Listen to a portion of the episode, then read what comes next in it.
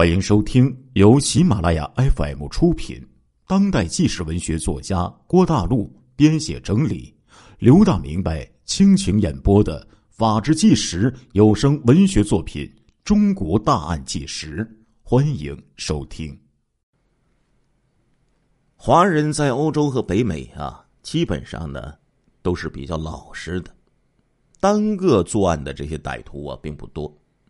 那老刘今天要提到的这个华人呢，却在美国是做了一连串极为凶残狠毒的案件。他和他的白人同伙前后至少虐杀了二十五个白人，里面有十名女性被他们囚禁、性虐之后给残杀了。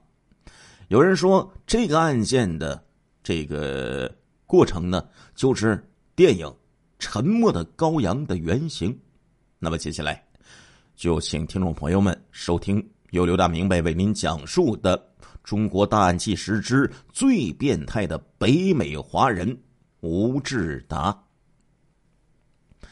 华人呢，在这个欧洲和北美啊，还有什么澳洲啊，这个给外国人的这个印象都是相当温和的。白人就认为呢，华人和黑人还有印第安人不同，他们能吃苦，能耐力强，性格温和，甚至到了懦弱的地步。就算华人遭受到各种不公平的待遇、歧视和羞辱，他们也多能呢忍气吞声。在美国的一份老报纸当中。就记载了一个案件，说是一个白人的流氓呢，因为一个鸡皮蒜毛的小事儿，当街就暴打一个华人，最后开枪将这个华人还给打死了。在这个期间呢，白人的路人是袖手旁观，几个华人的路人也是当做看不见，匆匆的走过。这些华人的想法很简单，这和我们没有关系。不要惹祸上身。在全世界各地呀，白人呢都很喜欢使用呢华人劳工，他们认为呢华人劳工啊绝对不会惹事儿，更不会犯罪。但是这种想法在一九八五年就被一个人给打破了。六月二号的旧金山，一个电话打到了警察局，警官。我发现了一个盗窃案，请具体说一下。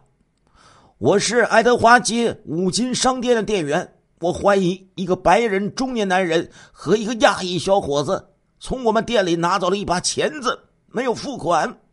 好，巡逻车马上就到。警方接到报警之后，巡逻车呢，十分钟之后就来到了这个五金商店。这时候，商店里的店员告知。说这个偷钳子的两个人上了旁边停车场的一辆本田车，车子一直没动，就停在那里。两名警察立即就赶到了这台本田车的车边。话说，在这个美国的旧金山呢，这里的治安那是相当不咋地的，黑帮和毒贩众多呀。即便是这种微不足道的盗窃案件，小偷未必不敢突然干你一枪啊！这两名警察很有经验，没有轻敌。一名年轻警察拔出手枪，在这个车边观察周边的情况，防止啊被歹徒这个同伙偷袭。另一名老警察则握住枪把，高声喊道：“先生！”请把手放到方向盘上，我们要进行检查。这个车里边啊，只有身材粗壮的一个白人中年男人，亚裔的小伙子不知去向了。听到警察这一声喊叫之后，白人的男人呢，顿时全身抖动了一下，双手却迟迟不动。老警察非常有经验呐，一看这家伙可能要拒捕啊。一秒钟之后，老警察拔出左轮手枪，对准白人男人就说：“先生，马上用手抱头，然后离开车子，不然我就会开枪了。马上照做。亨利，你注意周边，小心有他同伙。这种情况之下，白人男人抵抗的话，一定会吃枪子儿了。万般无奈之下，白人呢，抱着这个头啊，就从车上走了下来，立刻就被警方按倒在地，戴上手铐。这个白人男人呢，留着一把凶恶的大胡子，头顶秃发，双目露出寒光，一看就不是什么好人呢。他自称叫做莱奥纳德·雷克。是旧金山的本地人，但是他并不承认他有盗窃行为，也不承认还有一个亚裔的同伙。这家伙还说：“警官，这是个误会，我是忘记付钱了，我现在就可以用现金付款。”这家伙呀，看起来太凶恶了，警察没有理会他。警察制服了雷克以后。简单的搜查了他的车子，在后备箱之中，警察就找到了还没有拆封的钳子，显然就是刚刚盗窃来的。另外呢，警察还发现了一把装着消音器的手枪。根据加州的法律，私自为手枪安装消音器，那是违法行为。这时候，老警察就对雷克说了。你知不知道私自改装手枪是违法的？雷克辩解说：“警官，枪不是我的，车子也不是我的，我只是暂时借用一下。”老警察说：“车子是谁的？是罗宾斯泰普利的。”老警察就对雷克说：“我不管车子是谁的，你现在被捕了，你涉嫌盗窃。”和非法改造枪支。随后，老警察就对雷克宣读了缄默权，就是什么？你现在已经被捕哈，什么有权什么是沉默的。然后呢，简单进行了搜身，但是老警察并没有发现什么，就将他给押回警察局了。雷克在这一路上呢，并没有说话。直到在警察局内被打开手铐，准备办理关押手续，他这才开口了。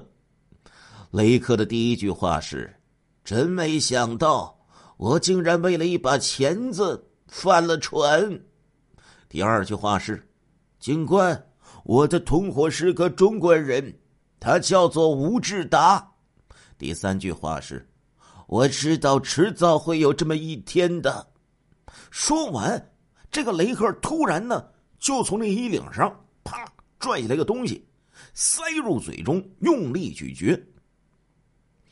几分钟之后，这雷克就倒在地上，不停的抽搐。十几秒钟之后，就休克过去了。警察们一看，知道情况不对，立即急救，并且喊了救护车。但是在救护车赶到之前，雷克已经一命呜呼了。医生检查了一下雷克嘴中的药物，说他是服用氯化物胶囊自杀的。这个胶囊应该就藏在衣领里面，他早就准备好了这一切。警方知道这偷窃罪是很轻微的呀，非法改造枪支也可以缓刑，没什么事儿的。为什么这个雷克突然自杀呢？这不符合逻辑呀。唯一的可能就是，雷克和他的同伙华人吴志达还有什么严重的罪行，可能会被判处死刑，所以雷克宁可自杀，也不愿意注射死刑。旧金山的警方立即高度戒备。首先就发布了对吴志达的全城的通缉令。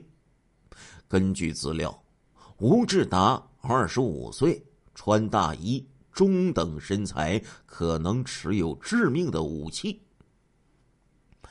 在通缉吴志达的同时，警方兵分三路，一路去调查雷克的背景，一路呢就是驾驶这个雷克驾驶的本田车进行调查，还有一路去。雷克的家中进行调查。旧金山警方对本田车深入检查，立即就被吓住了。为什么呢？在车后座上有一个明显的弹痕，更可怕的是，弹痕的附近有一些隐约的血迹呀，看起来似乎是有什么人被制服了，躺倒在车后座上。此时有人用手枪顶住他的头部。近距离开枪，将这人活活打死。根据弹道的分析，杀人的手枪很可能就是那把带着消音器的非法的枪支。在美国八十年代的时候啊，电脑呢也不是那么普及，旧金山的警方就利用警方的资料库，花了好长时间，这才查找到。这辆本田车的主人根本就不是雷克，也不是什么罗宾斯泰普利，而是叫做保罗克斯纳的人。保罗三十九岁，在一家二手车行里工作。他的妻子回忆说，当天有一个大男、大胡子的男人和一个亚裔小伙子来买车，丈夫保罗就同他一起试车，从此就一去不回，至今已经一年之久了呀。显然，这个大胡子可能就是这个雷克，而那个亚裔小伙子就是吴志达。